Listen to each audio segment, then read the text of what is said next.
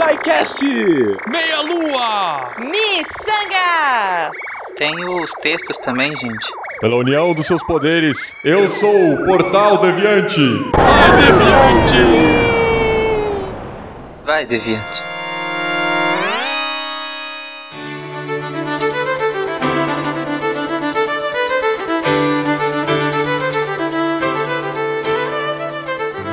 Queridos ouvintes, sejam bem-vindos ao sétimo República Deviante. Eu sou o Tarek Fernandes e estou aqui com os representantes da casa SciCast, da casa Meia Lua e da casa Missangas. Apresentem-se. Olá, eu sou a Gabi, do SciCast, e vim aqui hoje representar a Casa da Ciência. Boa, Gabi. Gente, aqui é a Vanessa, eu vim pelo Meia Lua e sou da Casa da Delícia, gente. Ai, que delícia. Ai, que delícia. Ai.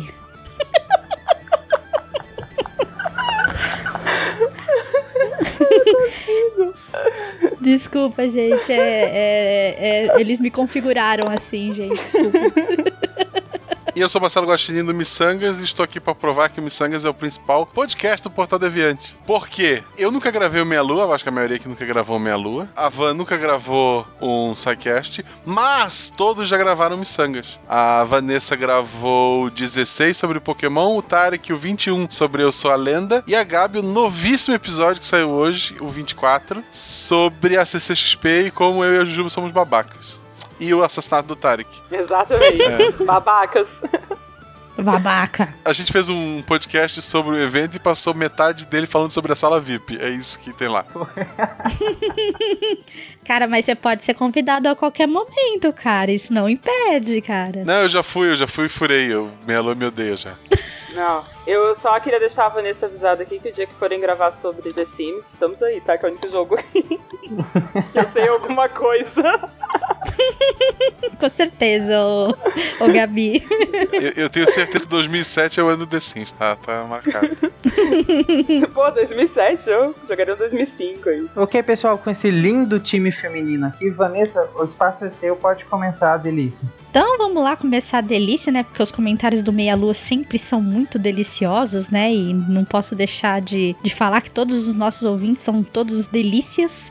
E vamos começar aqui pelo comentário do Gustavo Marães. Lembrando que o cast que foi gravado foi sobre The Last of Us, esse jogo lindo e maravilhoso, sedutor, tudo de bom, né? Beijos todo mundo aí que gosta de The Last of Us. E vamos ler o comentário do Gustavo Marães. Ele disse o seguinte: Mais um cast sensacional. Esse jogo é uma mini decepção na minha vida. Acabei parando no meio dele e não terminei. Cara, não. Mas já fui jogar sabendo que ele tem uma história sensacional, roteiro de cinema mesmo, como foi falado pelos participantes. Espero que assim que sair o 2 possa jogar completo. A expectativa está muito alta. Sobre um possível filme, realmente não é necessário. Grandes chances de cavalarem a história. Abraços deliciosos e parabéns por mais esse cast. Muito obrigado, Gustavo Marães. Realmente, um filme de The Last of Us é desnecessário.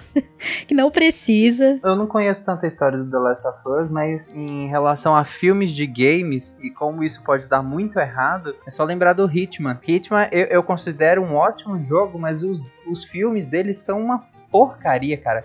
O último filme do Hitman é um lixo gigantesco. Eu achei que você ia falar de Resident. Ah, não, não, não. Não, tem um superior a todos esses: Super Mario Bros.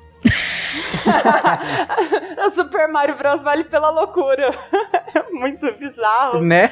É surreal aquele filme. É, aqui, aquele filme é totalmente fora da casinha. Não, é, já me falaram, eu assisti há muitos anos, eu nem lembro mais como é que é o Super Mario Bros. Tem um mexicano lá, aquele que fez o filme O Peste como Luigi, é, é absurdo. O Peste, caramba, sério que você lembra desse filme? Esse filme é escatológico. Lembro? É terrível. É. E acho que era tão ruim, cara, que a minha mente apagou. Mas assim, não é pelo fato de ser ruim os filmes de jogo, mas eu acho que o, o- o game The Last of Us não tem necessidade de sair da forma como ele é ser criado um filme, porque ele já é uma história cinematográfica por si só. Não tem necessidade de contratar ator nem nada pra fazer o filme. Ele já é a história. Não precisa de que alguém pegue o roteiro, pagar milhares de dólares para atores fazerem, né? Porque ele, o jogo já é um filme. É desnecessário mesmo. A menos que tu aproveite o mundo, assim, tipo, por exemplo, falou-se que ia ter um DLC do, do primeiro The Last of Us, muita gente especulou que era história daquela comunidade que tem no, no, no esgoto que a gente passa, que a gente só acompanha por relatos, né? Do, tivemos que migrar e não sei o que, papapá. Dava pra fazer uma história naquele mundo sem necessariamente ser a história dos personagens do, do jogo, sabe? Ser um outro grupo, um outro grupo sobreviventes, talvez mais pro começo da, daquela infecção do fungo. Eu acho que dava para ter alguma coisa, mas não recontar a história do jogo. Uhum. É, no DLC eles, por exemplo, eles contaram o que aconteceu com a Ellie antes de conhecer o Joe. E foi muito bem-vindo a DLC dele, né? E que foi o Left Behind, Sim. né? Foi muito bem-vindo e o pessoal gostou muito.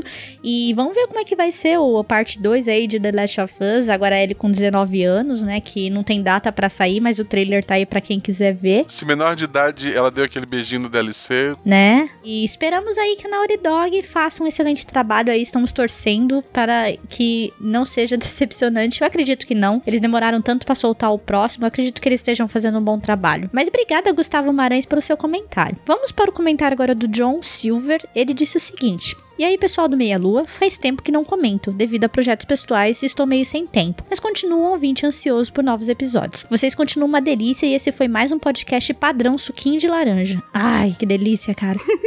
Enfim. Infelizmente não joguei The Last of Us por ser PC gamer e não ter um PS3, porém estou muito afim de comprar um PS4 pelos trailers de The Last of Us 2. E sobre o sistema radar sonar usado pelo Joel, pelo que eu entendi, ele usa a mesma mecânica que um jogo antigo, porém ainda muito bom do PS1 que chamado The Planet of Apes, acho que é assim que chama, Planeta dos Macacos, que infelizmente não fez tanto sucesso, mas é até hoje um dos jogos favoritos da minha adolescência. Em Planeta dos Macacos, o personagem usava audição para localizar inimigos e objetos próximos a dele, mostrando uma espécie de radar onde objetos que faziam mais barulho causavam vibrações maiores. E sempre achei isso uma mecânica muito interessante que adicionou muito ao gameplay. Enfim, era só isso, um for- abraço forte e delicioso para todos vocês. Beijoca na mandioca. Ô louco. Adoro os ouvidos do Meia Lua. Sensacionais. Os nossos ouvintes são tão delícia quanto os donos do cast, viu? Eu queria pedir pros ouvintes do Meia Lua mandar a receita desse rolê que eles estão bebendo aí. E realmente, esse radar do Joe, inclusive, dá pra aperfeiçoar ele durante o jogo. Ele é bem útil, viu? Pra eh, pegar os instaladores que estão próximos aí, eh, os corredores. Ele é muito útil, cara, pra você não entrar em rascada. Mas valeu, John Silver, pelo seu comentário. Eu desconheço esse universo. o, o Tarek não jogou o jogo, ele é infeliz. É, eu não joguei esse jogo. Eu também não. Eu sou PC gamer também. Que crime! É PC Gamer, ele joga Lemmings. Preso nos anos 2000, no começo dos anos 2000, eu jogo The Sims. Ai, ai, ai. Agora vamos para o comentário do Vaney Anderson Heidemann. Cara, que nome chique, hein? E ele diz o seguinte: E pensar que quase cometi o sacrilégio de não jogar The Last of Us. Ia cometer um sacrilégio mesmo. Quando comecei a jogar no PS3, desisti já no primeiro encontro com os zumbis. Já achei muito difícil. Claro, não precisa de estratégia e eu não tenho muita paciência. Saiu logo pra porradaria. Quando saiu pro PS4, comprei novamente decidi que eu iria jogar até o fim. Depois que entendi como deveria ser jogado, o jogo fluiu de boa. Abraço, agora ansioso pela parte 2. É realmente, The Last of Us não é um jogo pra você. é, tipo, você não tem a opção de sair na porrada ou só ir no stealth. Porque você não pode ir totalmente no stealth, você pode chegar na porrada com eles, mas tem inimigos também que você pode pegar no stealth. E também a sua limitação de armas, de facas, fazem com que você, né, seja, te- tenha que, às vezes, partir pra porrada ou usar outros métodos pra eliminar os inimigos, né? Então ele é um jogo muito bem equilibrado. Mas que bom que você gostou quando saiu no PS4, cara. Muito bom o seu comentário. Obrigada, estamos todos ansiosos pela parte 2 de The Last of Us. Vamos ver se vai arrancar novas lágrimas nossas, né? que esse jogo é lindo, cara. Mas ok, Vanessa, como é que os ouvintes do, do Meia Lua podem entrar em contato com vocês e deixar os seus comentários lá pra que a gente leia semana que vem? Vocês podem entrar em contato diretamente com a gente no site lá do Meia Lua, né? meialuaprafrentesoco.com.br ou meialua.sex, gente, que é o nosso novo domínio, né? Sensacional. meialua.sex, então vocês podem entrar lá no site do Meia Lua, ouvir o cast que vocês é, gostarem mais e deixar os comentários lá diretamente com a gente. Siga-nos no Twitter, entrem na nossa página lá, Meia Lua, né? E a gente aguarda o contato de vocês lá também e deixa os comentários pra gente poder ler tanto aqui no República como lá no site também, no- que nos nossos casts a gente também faz leitura de e-mails. E-mails e comentários. Sim, que então vocês podem comentar tanto nos site do Meia Lua quanto lá no site do deviante.com.br, do episódio do Meia Lua que a gente lê aqui semana que vem. Exatamente, gente. Muito obrigada a todos pelo comentário. Ou não. Ou não. Ou não. Ai, que delícia pra todos os nossos ouvintes, cara. Amamos vocês, coração. Agora, Marcelo, por favor, nos brinde com os comentários dos ouvintes do Missangas. Vamos pro lado miçangueiro deste, deste deviante. Antes do- do- dos comentários do Missangas, uma pergunta aleatória. É, a Vanessa, que também é conhecida como Vanessa, ela cuida da live porque, e ela tem uma marreta. Sim, E daí eu pergunto pra ela e pra Gabi: toda mulher tem uma marreta dentro da bolsa ou só as mais legais? acho que toda mulher tem que ter uma marreta da bolsa, é o mínimo, né? Se não tem, deveria, é.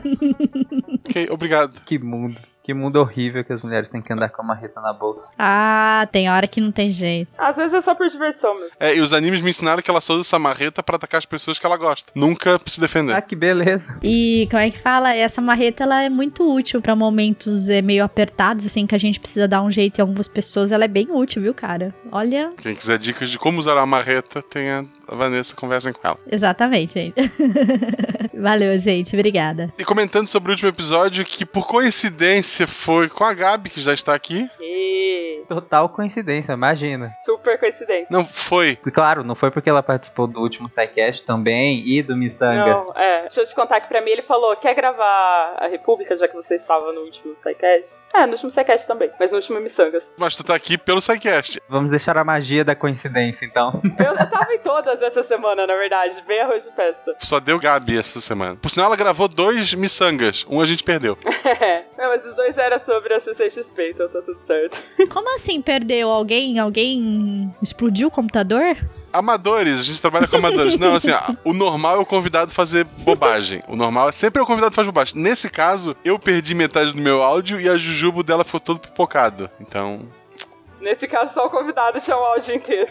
Ai, só o convidado tinha um áudio bom, é. nossa, cara, que tristeza. Um comentário que não foi feito no post, mas feito pelo Fencas, é que o episódio tava muito pequeno. Que bom que ele achou pequeno. Ficou com 55 minutos, é provavelmente o maior miçangas que a gente já lançou. E outras pessoas também falaram, ah, é muito curto, muito curto. Se o pessoal achou que ficou curto, é essa a ideia, é pra você ficar aquele gostinho de quero mais. E porque é mais barato pagar a editora assim.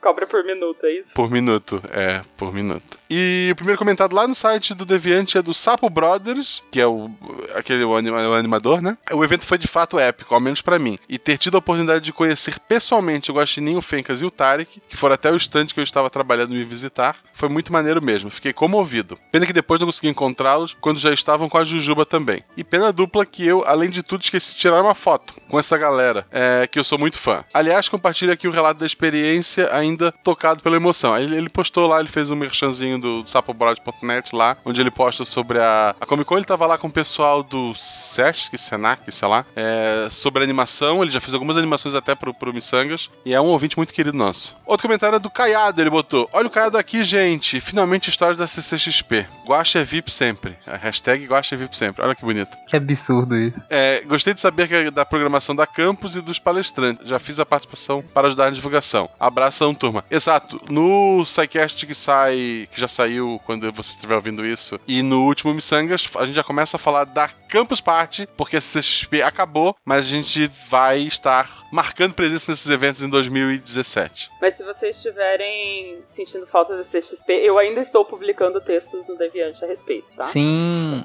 Aproveitar o embalo. E o Meia Lua também estará presente na Campus Party também. A Delícia também estará lá. Sim, um espaço deviante onde vai estar o SciCast, o Meia Lua e o Missangas. Que no caso dá no mesmo que seu SciCast, porque eu e o Jujubo somos dos dois. Uhum. Votem nas palestras pra todo mundo ir. Por favor. Isso, voto nas palestras. Por sinal, o Tarek vai fazer uma palestra junto com o André do Meia Lua, não é isso? Sim, nós vamos fazer três palestras, eu e o André Bach, se, se forem aprovados. Isso. E a, a- ideia é na, na campus a gente já assinar o contrato e vender ele pro Meia Lua, porque a gente não quer mais o Tarek aqui. Haha. O Marcelo Rigoli comentou: Queridos, fiquei muito feliz de ouvir o relato de vocês, apesar da inveja que me corrói por não ter conseguido ir este ano. Tenho muito orgulho do trabalho de vocês aí no evento. Não só por saber o quanto se esforçaram para fazer acontecer, mas por saber como vocês são pessoas muito legais e que merecem muito reconhecimento que estão tendo, e muito mais. Enfim, espero que o Guaxa tenha chorado ao ler isso. Não, cara, é um abração. Esse comentário foi do Rigoli? Foi? Ah, tá. Você viu, né, Rigoli? Ele ignorou o seu sentimentalismo. Se fosse você, eu nunca mais comentava no Missangas. Vai lá no SciCast que a gente não te ignora. A gente te trata com mais emoção, com mais delícia. Pode ir no meia-lua também. E último comentário rapidinho do Roger Pinheiro de Oliveira, ele botou lá, pessoal do Missangas. Só queria agradecer a você a oportunidade que tive assistindo o Encontro Podcast de conhecer o Café Brasil e agora ele está na minha lista de podcast da semana. Observação: vou baixar esse episódio para ouvir assim que terminar os do Luciano. Que traidor, cara! A gente apresenta o podcast pra ele e ele troca a gente assim. Parece o Tarek. Absurdo, que gratuito isso. Todo mundo sabe que eu ouço o Missangas logo depois do SciCast, do Melu e de outros, mas eu ouço antes de outros externos. Ok. Que gratuito isso. Um dos temas do último Missangas foi você. Você aprovou tudo aquilo, é verdade, certo? Não, não é verdade. É sim. Ah, inclusive, inclusive eu queria usar esse espaço aqui, já que eu sou o host daqui, né? Eu, editor. Já que eu não tive voz pra me defender no Missangas, gente, eu não sabia que eu tinha alergia a camarão. Não foi que eu fui idiota o suficiente pra comer uma coisa tendo plena certeza de que eu era alérgico. Não, eu não sabia que eu tinha alergia. Sério? Sim, Ele tinha desconfiança e ele teve a certeza quando deu a primeira garfada. Não, eu desconfiava porque da última vez que eu comi camarão, isso foi há um mês mais ou menos. Da última vez que eu comi camarão, minha garganta começou a coçar um pouquinho. Só que foi tão pouco que eu pensei que talvez fosse pela casca do camarão. Eu falei, ah, talvez é a casca do camarão que tá irritando minha garganta. Isso, e vou provar isso cientificamente a quilômetros de casa, num lugar que tem 60 mil pessoas. Outra falácia, outra falácia. Porque pensa, eu tive uma reação bem forte. É, foi bem forte mesmo. Né? E a praça de alimentação onde a gente estava comendo ficava uns, sim, 10 metros do, do, do centro médico. Se eu tivesse em casa, eu teria que ter chamado uma ambulância. Ou teria que ter corrido pro hospital. Porque eu tive uma reação bem forte e bem rápida, inclusive. Enfim, todo mundo sabe o que aconteceu. Isso. Mas eu, eu tava a 10 metros do posto médico. Muito melhor do que se eu tivesse comido em casa. Ah, é, foi. Ele deu a primeira garfada, provou o camarão Cara, isso vai me dar uma alergia. Pô, teu centro médico tá ali, ó. Exato. Pô, tava gostoso, o centro médico tava na minha frente, então. Isso, é. E o pior, nós do Deviante fizemos uma confraternização depois do final da, da, da Comic Con. Nós fomos a uma pizzaria, o Renato tava lá, do Meia Lua, a galera do Deviante. E tinha pizza de camarão lá. Se eu tivesse comido lá, teria sido pior ainda. Então, o melhor lugar possível pra eu ter tido quase um choque anafilático foi justamente na praça de alimentação da Comic Con a 10 metros de um posto médico. Putz. Então, pessoal, se você acha que tem alergia a alguma coisa, ano que vem, Comic Con. É, exatamente. Se você acha que tem alergia, vai a Comic Con o ano que vem e fique à vontade pra testar à vontade lá. Lá tem de tudo. E pra fechar esse assunto, antes que ele fique longo demais, sete grupos de WhatsApp que eu participo, que também participa o Tarek, eu fui editar nome e botei um camarão do lado. Os meus grupos de WhatsApp todos têm um camarãozinho do lado. A Julia olhou meu celular e falou assim: Por que colocaram? É pra você não entrar no grupo? É, deve ser. Deve ser pra isso mesmo. Caraca, velho. Se eu entrar aí, eu morro. O senhor Gabi olhou. Isso é um camarão? Eu falei, é. É por causa do Tarek? Eu falei, é. Caramba, até ele sabe disso já. Claro. Óbvio. Todo mundo. Isso saiu no Twitter oficial do Portal Deviante. Exatamente. Eu vou colocar no meu Lattes isso, inclusive. Isso. É a única coisa que importa lá. Sobreviveu ao camarão. É, sobreviver o camarão. Se tu ouvir episódios antigos do SciCast, tu descobre qual é o meu ponto fraco, Tarek. Vai atrás, o conhecimento está lá. ano que vem vai ser a vingança, é isso? Isso. É, exatamente. Ano que vem esperem pela vingança. A única vez que eu fui hospitalizado foda foi uma reação alérgica. Opa, então, maratona SciCast. Ouvintes, por favor, me ajudem. Ouçam os SciCasts antigos e anotem no post a que, que o Marcelo é alérgico, por favor. Se eu descobrir, hein, Guaxinim? Vou vender informações.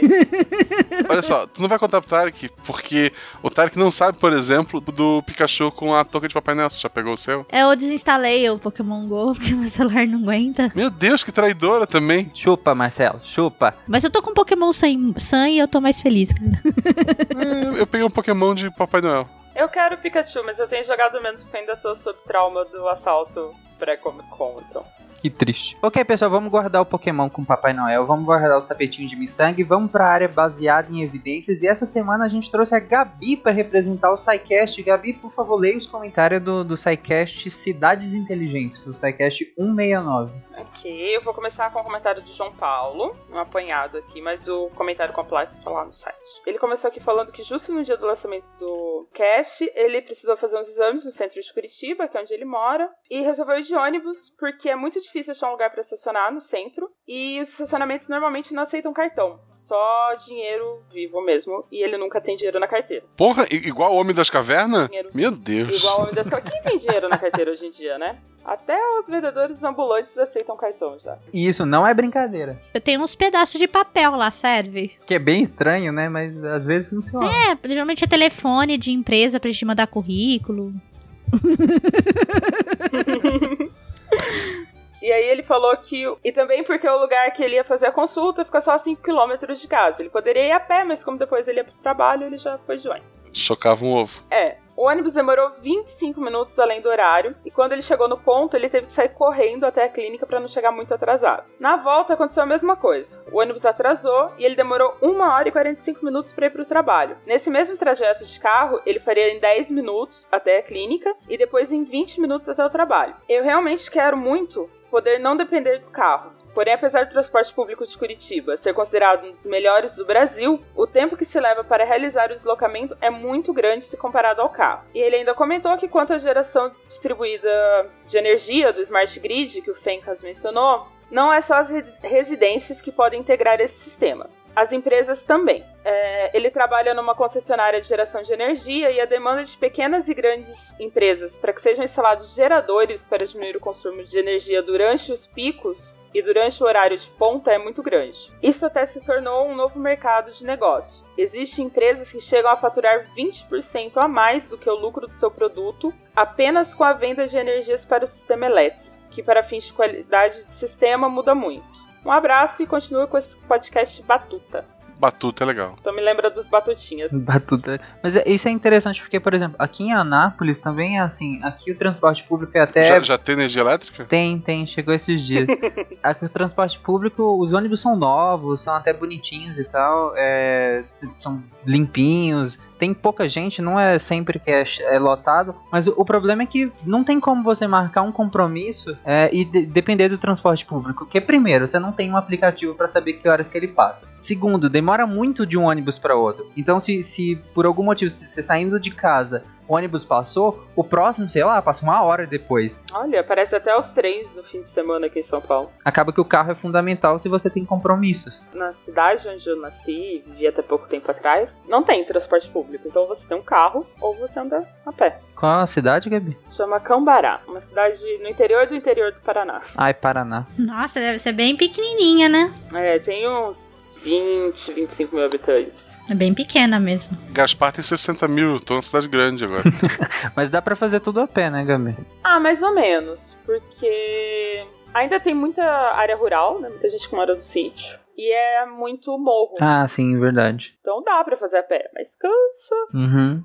Próximo comentário é do Antônio Amaral. Olá, Sequesters. Acho que esse é o meu primeiro comentário aqui, após cento e tantos casts ouvidos. Sinceramente, estou bem decepcionado com esse cast, pois eu achei pouco aprofundado e explico por quê. O conceito de Smart Cities surgiu na década de 90 com a ideia de que as tecnologias digitais que surgiram neste momento seriam capazes de solucionar os problemas das cidades. Porém, esse conceito tem um problema gravíssimo na base pois ele é simplesmente incapaz de fazer uma crítica ao modelo de construção da cidade. Para piorar, o conceito de cidades inteligentes tenta colocar o uso de novas tecnologias como algo que o urbanismo não usava. Que cá entre nós é uma grande besteira, pois desde o século XIX já se usava a última tecnologia necessária para complementar o planejamento das cidades. Além disso, um outro grande problema de Smart Cities é que seu processo de certificação está completamente direcionado a um esquema de política internacional, no qual nossas cidades devem ser iguais às europeias, pouco importando as diferenças históricas na formação dos dois continentes. E, portanto, os grandes países do norte civilizado dariam ao sul subdesenvolvido as ferramentas técnicas para organizar as suas cidades caóticas. Desculpem estar sendo chato, Porém, eu realmente fiquei bem decepcionado com o Cash. As cidades são prioritariamente o local onde as decisões e os debates políticos se especializam, e este conceito de cidade tenta de todas as maneiras apagar essa ideia. São Paulo não é o que é por falta de tecnologias de planejamento, mas sim por decisões políticas tomadas após os anos 40, em uma época em que a cidade crescia absurdos 13% ao ano. Aqui eu não estou querendo defender que não devemos usar a tecnologia para aumentar o ferramental e a aproximação da população com o planejamento e a construção do seu habitat. Isso é algo tão primordial que acho que não se entra em discussão. Os ferramentais de mapeamento e participação mudaram, então não cabe ao urbanismo se esquecer disso. No entanto, não é com essa ideia genérica e despolitizada, como a citada em Barcelona, que vai modificar os nossos problemas, mas sim continuar de modo acrítico o fomento de políticas que geram os problemas vistos hoje. Até mais e abraço. Antônio, primeiro, obrigado pelo comentário, sério. A gente adora os comentários que todos os ouvintes fazem quando falam: caraca, que cast legal, putz, adorei, adorei a discussão. A gente também adora as críticas, porque as críticas faz a gente pensar que de fato vocês estão nos ouvindo, estão entendendo o que a gente está falando, processando isso e respondendo criticamente pra gente. Então, por favor, nos critiquem também. Agora, entrando no mérito do seu comentário, ao Smart Cities serem um, uma coisa nortista, nortista em relação ao mundo, né? Que nós do Sul é, tentamos copiar ou comprar essa ideia e essa noção de cidade. Mas, cara, desde que a gente começou a formar cidades aqui, no, especificamente no Brasil, é óbvio que nós nos baseamos nas cidades europeias. Então eu não vejo isso como uma coisa negativa, não. Eu vejo como um ciclo natural. A gente copia tudo. Quase nada é novo. Até a própria definição de novo, ela é bem, bem fluida. E é isso que a gente faz com a cidade. E eu concordo com você que o uso da tecnologia não é uma coisa nova, não é um conceito moderno do século 21, não. A gente foi usando as tecnologias que tínhamos à mão para poder é, aprimorar a cidade cidades. O problema é que em 2016 nós temos um espectro gigantesco de tecnologias assim inimagináveis há alguns anos atrás. Tecnologias fascinantes, só que nós não temos no Brasil, em várias cidades. Então, quando você fala que o uso da tecnologia não é uma coisa nova e que o conceito de Smart Cities traz como se fosse uma coisa nova, não é bem assim. Apesar de, de dessa tecnologia ser uma coisa que já vem sendo desenvolvida há algum tempo, as cidades brasileiras não usam isso. Então é, é novo sim pra gente. E outra, você falou em questão de despolitizada, essa discussão das smart cities são despolitizada. Eu discordo frontalmente. Uma das coisas que eu falei no episódio foi justamente que uma das características da smart city ela é ser em função do cidadão. Não adianta nada colocar o Wi-Fi em praça pública, não torna a cidade inteligente. Exatamente. Não adianta nada conseguir indicadores de smart city se aquelas pessoas não estão usufruindo do serviço. Esse é um debate de dentro do, do conceito. Então esse conceito não é despolitizado. O uso da tecnologia está aí para isso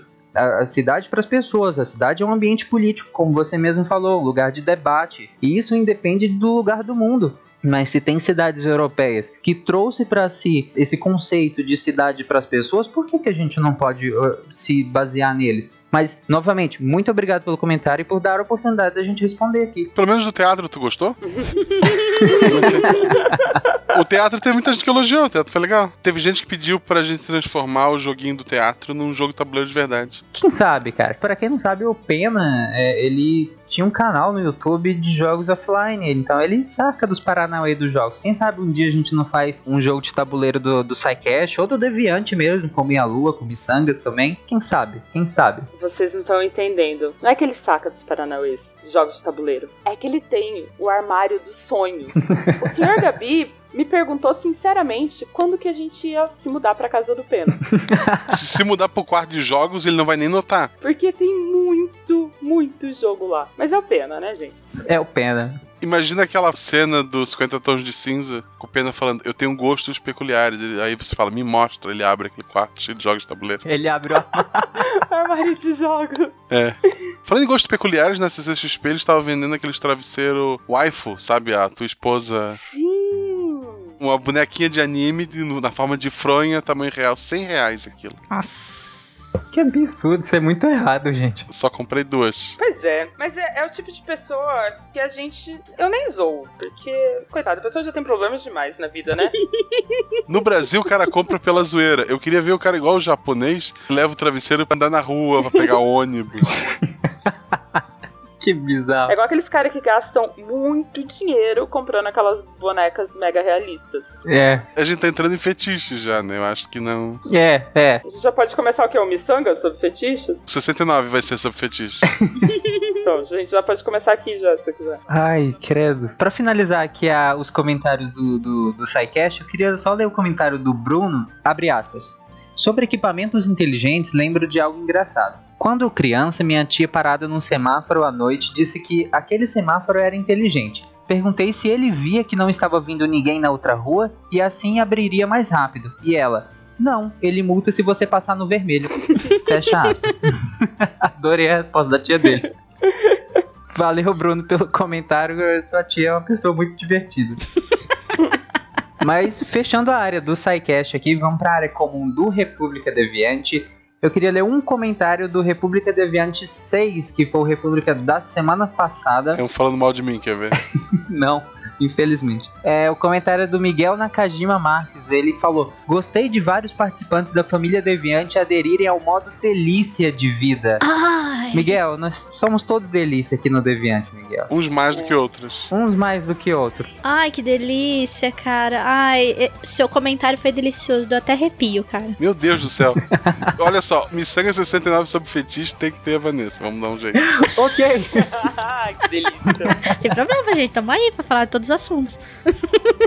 Mas como eu falei semana passada, a família Deviante tem um novo membro que, que é o Contrafactual. E eu queria só ler um, um comentário aqui do primeiro Contrafactual, que é e se a Segunda Guerra Mundial não tivesse acontecido? Eu queria que ler o comentário do Gabriel Eiji Uema Martin. Ele falou, e se o eixo tivesse ganhado a Segunda Guerra Mundial? Philip K. Dick escreveu um livro a respeito e recomendo muito, O Homem do Castelo Alto. Lembrando que é ficção. Fecha aspas. O William até respondeu o comentário dele, eu ia responder, mas o William, claro, foi mais rápido. O William falou que, aliás, virou série em 2015 e colocou uma capa da série The Man the High Castle da Amazon. Eu já assisti a primeira temporada dessa série, ela deve voltar agora, nesse ano. É muito legal pra quem gosta de história, pra quem gosta do contrafactual, pra quem gostou desse episódio do contrafactual, super indico ela. É The Man the High Castle da Amazon. A Amazon tinha lançado um, um piloto algum um, um ano atrás, dois anos, sei lá. E aí teve uma boa recepção, ela comprou a temporada inteira, fez. E é baseado no livro, como o próprio ouvinte, o Gabriel, falou, no livro do Philip K. Dick. É um livro que me deu muita curiosidade de, de ler. E eu espero ler um dia, mas eu assisti a série, a série é bem legal fica a minha indicação também. E quem quiser que o seu comentário seja lido aqui no República Deviante da semana que vem, entre no, no site deviante.com.br. Lá tem todos os podcasts da família Deviante. Entre em cada um que você ouviu e gostou, comente que a gente vai ler aqui semana que vem. Entra no post do próprio Contrafactual que eu acabei de ler e no próprio República Deviante também. E é isso, pessoal. Alguém tem algo mais a falar? Siga-nos no Twitter, arroba Marcelo Guaxinim, arroba Fernandes Tarek, arroba Gabird e arroba... É Vanessa? Errei. Não, é arroba vanrbbueno. Ah, tá. Sigam Meia Lua também no Twitter, Meia Lua F Soco, gente. Você sempre divulga coisas por lá. Pra quem não sabe, o Twitter é a única rede social que importa. É a única que vai sobreviver ao Facebook quando ele acabar. Ou não, né, cara? Tomara que não acabe, porque aí o pessoal não vai pro Twitter. Fica lá só. Sua tia, sabe, sua tia avó, ela fica lá. Ela não vai pro Twitter. Então, abraço pra sua tia avó, gente. Gostaram desse episódio? Não gostaram? Comente lá no post. E até semana que vem. Tchau. Beijo. Ai, que delícia, cara. Meu Deus.